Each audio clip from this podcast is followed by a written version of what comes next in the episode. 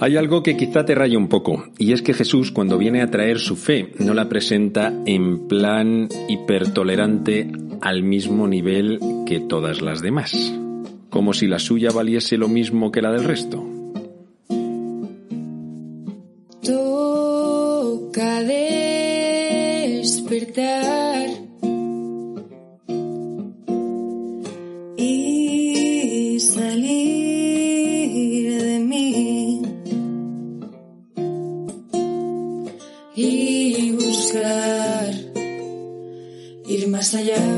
Buenos días, yo soy el Padre Joaquín y esto es Al Lío, un podcast para gente despierta que quiere crecer, en el que te hablo de temas de fe, espiritualidad y estilo de vida. Bienvenido, bienvenida,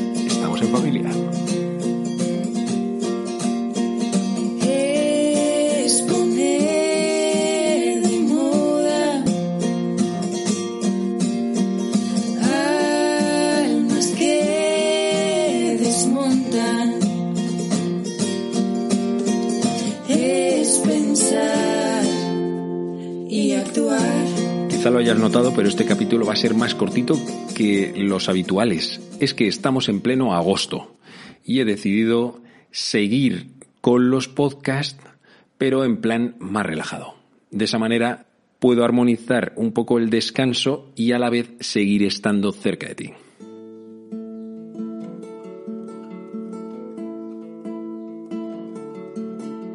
Vamos al lío, que es que hay gente cristiana que cree que todas las religiones son iguales. Vamos, que, qué más da esta que aquella, si en el fondo, y esto lo decimos mucho, Dios es el mismo. Entonces, pues qué más da. Lo que pasa es que tú lo vives de una manera, yo lo vivo de otra manera. Bueno, pues es que no sé cómo decírtelo sin que suene un poco radical, pero es que Jesús no estaba de acuerdo con eso. Sorry, de verdad, lo siento. Así es. Fíjate, en aquellos días los judíos murmuraban de Jesús porque había dicho, yo soy el pan bajado del cielo. Y decían, pero ¿no es este Jesús, el hijo de José? ¿No conocemos a su madre y a su padre? ¿Cómo dice ahora que he bajado del cielo? Jesús tomó la palabra y les dijo, no critiquéis. Nadie puede venir a mí si no lo atrae el Padre que me ha enviado. Y yo lo resucitaré en el último día. Está escrito en los profetas, serán todos discípulos de Dios. Todo el que escucha al Padre y aprende viene a mí. No es que alguien haya visto al Padre, a no ser el que está junto a Dios. Ese ha visto al Padre. En verdad, en verdad os digo, el que cree tiene vida eterna. Yo soy el pan de la vida. Vuestros padres comieron en el desierto el maná y murieron. Este es el pan que baja del cielo, para que el hombre coma de él y no muera.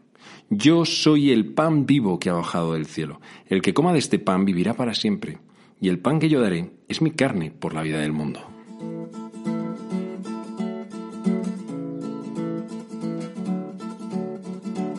En realidad, si Jesús hubiese venido ofreciéndose a sí mismo como una alternativa más entre todas las otras que hay, no habrían ido por él.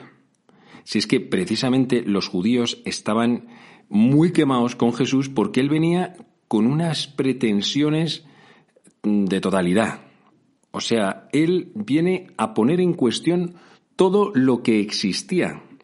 Y no solamente el judaísmo, en aquella época había otras muchas religiones. Jesús se presenta a sí mismo como el único, por eso dice, yo soy el pan vivo que ha bajado del cielo, el que coma de este pan vivirá para siempre. O sea, por medio de mí viene la salvación. No viene por medio de otros caminos, sino por medio de mí.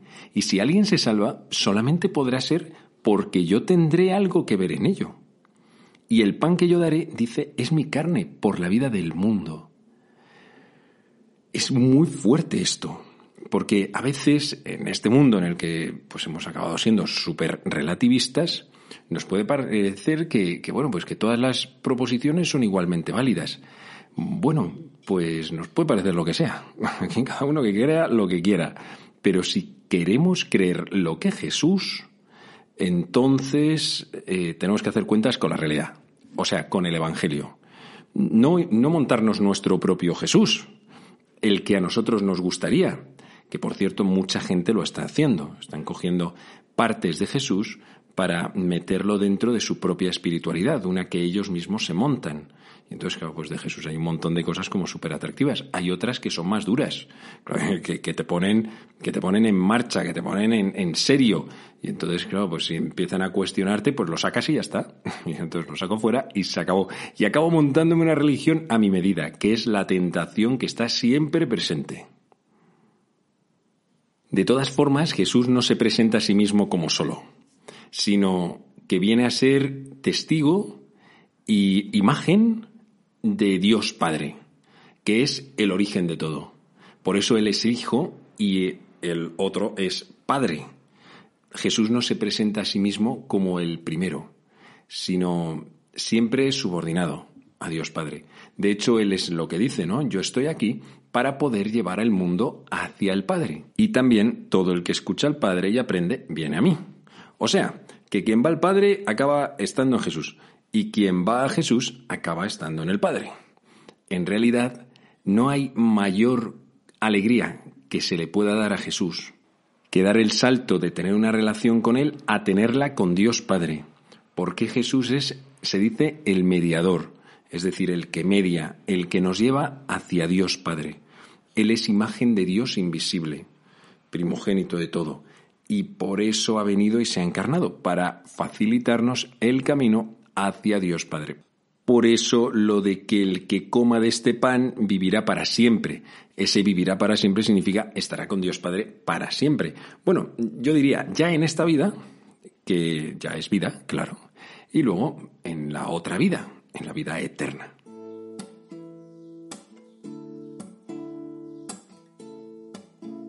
Y luego, ya que estamos con el discurso de pan de vida, que así se llama así todo este capítulo de sexto del Evangelio según San Juan, comentarte algo de la importancia de la Eucaristía y de la comunión también. Sí, más que de la Eucaristía, porque la Eucaristía es como en general toda la celebración, lo que llamaríamos también la misa, pues hay una parte que es la comunión, que es el momento en el que la recibimos, recibimos la comunión, ¿no?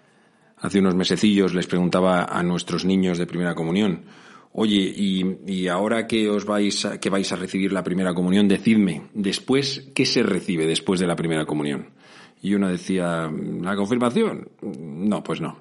Y otro, ¿la confesión? No, pues tampoco. Y, venga, pero ¿qué se recibe después de la primera comunión? Bueno, pues después de la primera comunión se recibe la segunda comunión, y después la tercera, y después la cuarta, y después la quinta, y así seguimos adelante. Recibimos la comunión, aunque si lo piensas, comunión es una cosa como mucho más grande que recibir simplemente una cosa. Este es uno de los grandes problemas que nosotros tenemos con la comunión, con el cuerpo de Cristo, con Jesús Eucaristía que el sacerdote te lo muestra y muchas veces lo hemos llegado a cosificar. Lo tratamos como algo, un, algo, una cosa que es sagrada, que de algún modo nos pone en conexión con Dios, pero de ahí a reconocer que eso sea el mismísimo Dios, bueno, ahí hay un salto. Y no siempre, no siempre acabamos haciendo esto. No siempre tenemos delante la Eucaristía y nos damos cuenta y lo vemos con esos ojos de fe en los que reconocemos que es el mismísimo Dios. De hecho, bueno, pues nuestras celebraciones serían muy distintas. La misa dejaría de ser algo a lo que voy o algo que se hace. Sería un encuentro, sería un momento en el que tú te presentas delante de Jesús, vas a encontrarte con Él, es como una quedada con un amigo, ¿no? Tú, tú no, no vas a tener una quedada, simplemente lo fundamental de la quedada es tu colega, es el amigo con el que tú vas a estar. Lo mismo pasa con la misa. No es simplemente una misa y ya está, a la que voy. Es, es un acontecimiento, es un encuentro con Él. Ojalá pudiésemos vivirlo así. Y ese momento de recibir la comunión, si es que puedes comulgar, porque a lo mejor estás yendo a misa y a lo mejor pues estás en un momento en el que no puedes comulgar, por lo que sea, pero si lo recibes, entonces estás recibiendo al mismo Jesús y te estás uniendo a Él. No es solamente una cosa sagrada, ojo, es el mismo Jesús, el mayor de todos los tesoros que puedes recibir en tu vida. Va a estar a lo mejor en, tu palma, en la palma de tu mano, o, va a entrar en tus labios, y lo vas a recibir. y serán los dos una sola carne, dice Jesús, hablando del matrimonio, ¿no? Pues eso mismo va a ocurrir, pero, pero en, en esa misa, en la misa en la que vas a comulgar. Serán los dos una sola carne, tu carne y la suya, después de que hayas recibido al mismo Jesús. Esa es la unión más grande que se puede tener con Dios. Es maravilloso, piénsalo. O sea, no es, no es solamente Dios que se haya querido quedar en el cielo y como a ver cómo te las apañas tú hasta llegar. No es que Dios ha querido romper la distancia. ¿Y cómo lo ha hecho? Pues adaptándose, adaptándose a lo que tú eres. Tú eres físico, tú eres física, ¿no? O sea que en ti existe este elemento corporal. Quiero decir que tú sales a la calle y te da el sol se pone a llover y tienes que ponerte un paraguas. Quieres demostrarle a alguien tu cariño y le das un abrazo o le dices un te quiero. Somos físicos. Por eso Dios, que no es físico, ha querido hacerse físico y ha querido dejarnos los sacramentos que tienen esos elementos que son tú y yo. O sea, lo tuyo y lo mío, que es esta materialidad. Los sacramentos son signos visibles de realidades espirituales que son invisibles.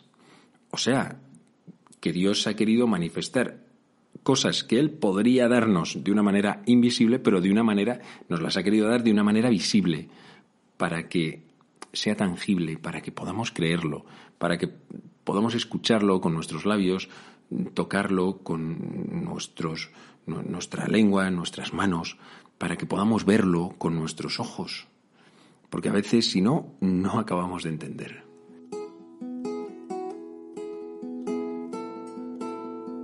Termino. Hazte un favor. Cuando vayas a misa, la próxima vez que vayas a misa, reconoce que no es una cosa, sino que es el mismo Jesucristo. Y cuando el sacerdote lo ponga en la palma de tu mano, si tú ahora mismo estás comulgando así por todo el tema de la pandemia lo que sea, o en tus labios, reconoce que el mismo Dios entra dentro de ti y que la reverencia, el cariño, el respeto con el que lo estés recibiendo sea una muestra de qué es lo que estás recibiendo. Jesucristo, tu Señor, tu Salvador, tu amor.